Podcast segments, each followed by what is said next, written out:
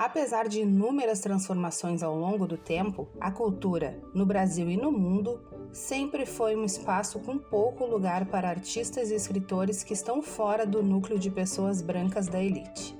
Quando uma mulher negra, periférica, mãe solteira e catadora de lixo decide seguir seu sonho de ser escritora e expor a realidade em que vive, ela quebra centenas de barreiras e constrói uma história que devemos relembrar todos os dias. No episódio de hoje, vamos conhecer um pouco mais sobre Carolina Maria de Jesus, uma das maiores escritoras brasileiras.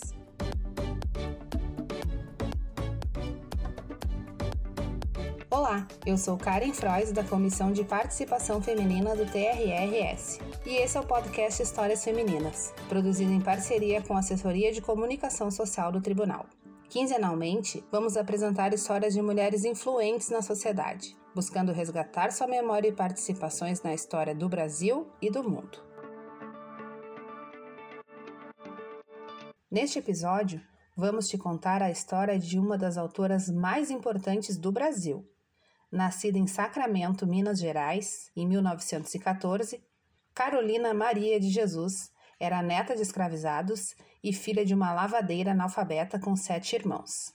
Aos 23 anos, quando perdeu sua mãe, se mudou para a capital de Minas, onde conseguiu um emprego de faxineira na Santa Casa de Franca. Dez anos depois, foi viver na favela do Canindé, em São Paulo, onde começou a trajetória que a levaria ao sucesso mundial.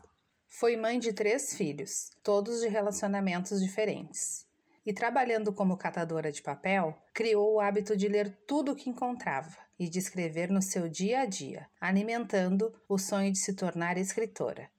Aos 40 anos, passou a levar seus poemas para a redação do jornal Folha da Manhã, onde ficou conhecida como Carolina Maria, a poetisa negra, e conquistou cada vez mais os leitores. Em 1958, ganhou um destaque ainda maior no jornal quando o repórter Audálio Dantas foi designado para fazer uma reportagem na favela do Canindé e por acaso visitou a casa de Carolina. Ficou maravilhado com a sua história, principalmente com as dezenas de cadernos em que ela escrevia. O mais extenso deles foi editado por Dantas e se tornou o aclamado livro Quarto de Despejo, Diário de uma Favelada, lançado em 1960 que vendeu 10 mil cópias na primeira semana e chegou a ser traduzido em mais de 20 línguas, chegando à América Latina, Europa e Ásia. O livro conta sobre o cotidiano da autora vivendo no Canindé e carrega um clima tenso, permeado por fome, alcoolismo e doenças, mas também cheio de reflexões sobre a situação da mulher negra e pobre no Brasil, sendo aclamado por diversos teóricos das ciências sociais.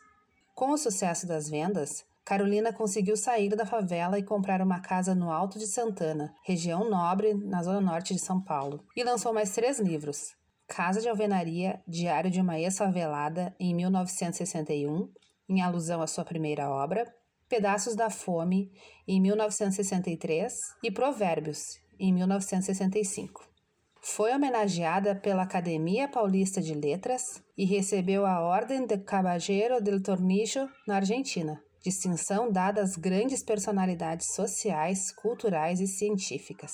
Apesar do sucesso gerado pelo seu best-seller, não demorou muito para que Carolina fosse esquecida pelo mercado editorial e voltasse à vida de catadora de papel.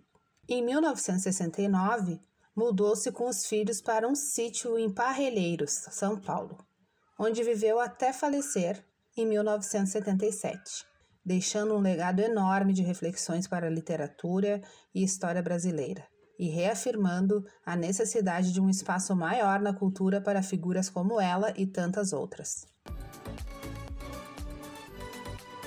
E chegamos ao fim deste episódio do Histórias Femininas. Para conhecer outras histórias de mulheres tão importantes para a sociedade brasileira, continue nos acompanhando. Confira também a série de publicações sobre a participação feminina nas redes sociais do TRE Gaúcho. Seguiremos relembrando a memória de figuras tão importantes para a nossa luta por visibilidade e representação. Até a próxima!